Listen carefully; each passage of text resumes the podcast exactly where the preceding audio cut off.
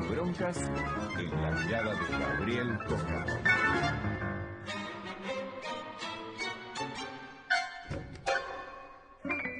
51 minutos han pasado de la medianoche, muy linda la charla con Gabriel Soria a propósito del segundo congreso. Y de un Gabriel nos vamos a otro, pues volvemos a la columna que tanto nos gusta, te amo, te odio, dame más, esta intensa, intensa relación entre el tango y el rock. Y hoy con la columna número 20, 20 columnas Gaby Cócaro, bienvenido a la columna una vez más, a tu columna. Felicitaciones por la 20. Bueno, muchas gracias, Igna. Hola, Nina. Hola. Bueno, no. Salud, salud, salud, salud, Salud. Ahí Muy está, bien, salud, ¿no? brindamos. Salud.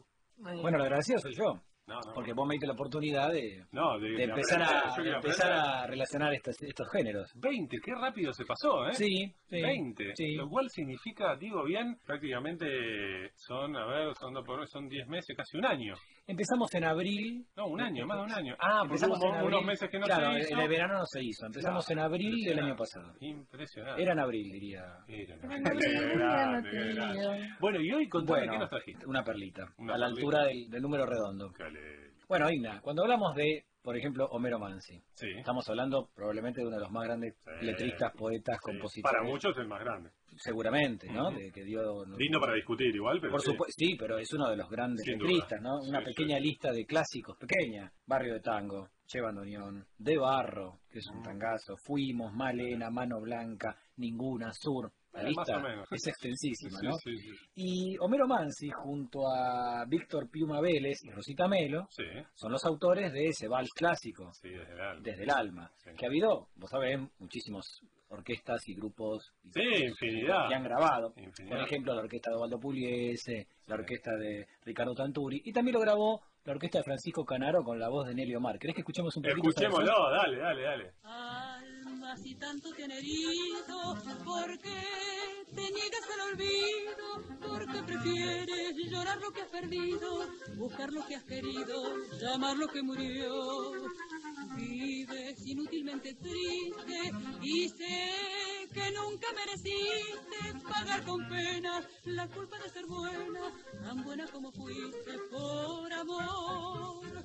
Fue lo que empezó una vez. Así es, escuchamos con la letra que hizo Mansi, ¿no? Que es, era la segunda letra, Claro. la primera de Primavera. Exactamente, exactamente. Bueno, esa es una de las tantas versiones que escuchamos recién. Emblemática Emblemáticas, clásicas. Sí. La versión que viene ahora, Ignacio, Sí. yo estoy seguro, ¿eh? Sí. Seguro que los oyentes de la 2x4 no la deben haber tenido muy escuchada. Y te propongo que nos, Casi eh, que me da miedo. que nos remontemos atrás, viajemos en el tiempo ¿Cuántos años? y nos ubicamos en el Teatro del Globo, Sí, el mítico Teatro del Globo, Globo, sí, totalmente. la noche del 7 de abril de 1969. Un 1969. grupo seminal del rock argentino Sí. hacía su propia versión de Desde el Alma, pero mejor que lo presenten ellos más que nosotros. Ah, ¿no? a ver, viene con presentación. Escuchemos. ¿1969?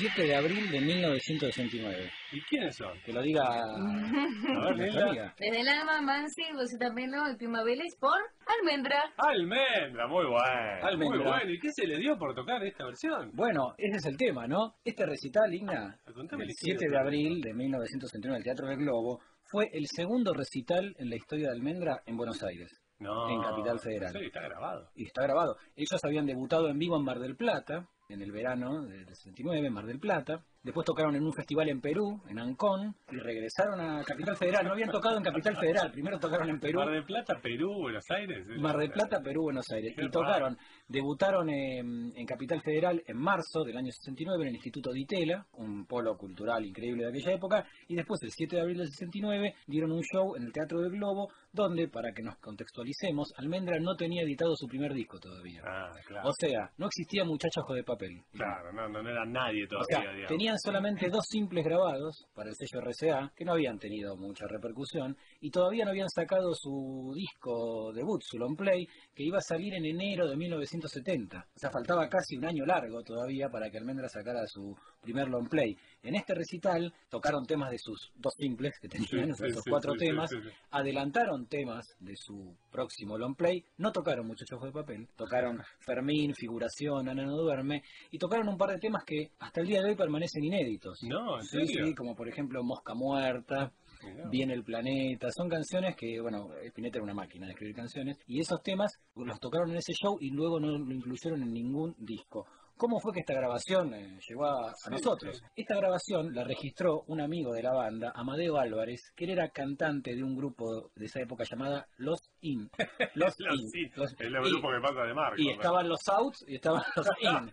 Bueno, era un grupo que cantaba en inglés y Amadeo Álvarez era amigo de, de Spinetta y sus muchachos y él grabó en un grabador de esos chelosos de cinta Sí. abierta, grabó ese show que muchos años después, en el año 2004, Página 12 lo editó, viste que Página saca... ¿Completo? Lo editó completo el show, pero esa cinta se la dio Rodolfo García, que es el archivista del grupo de Sí. Almendra. Y cuando lo editaron el disco, entre tema y tema, las conversaciones que había, los comentarios que hacía Spinetta sobre el escenario, los, los limpiaron.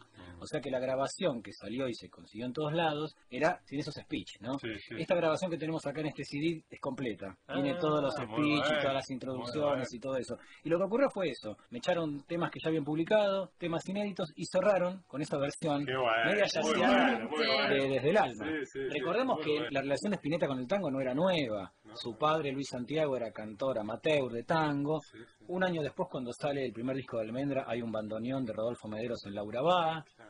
Y luego el flaco va a desarrollar toda una, Sí, una, toda la vida. una relación con el tango, Mussolini en Invisible, en los libros de la buena memoria. Pero bueno, acá hay una perlita, un documento Muy concreto bueno, muy bueno. de Para festejar las con el alma. 20, las 20 columnas de Te amo, te odio, dame más. Excelente. Una Gaby. perlita. Muchísimas gracias.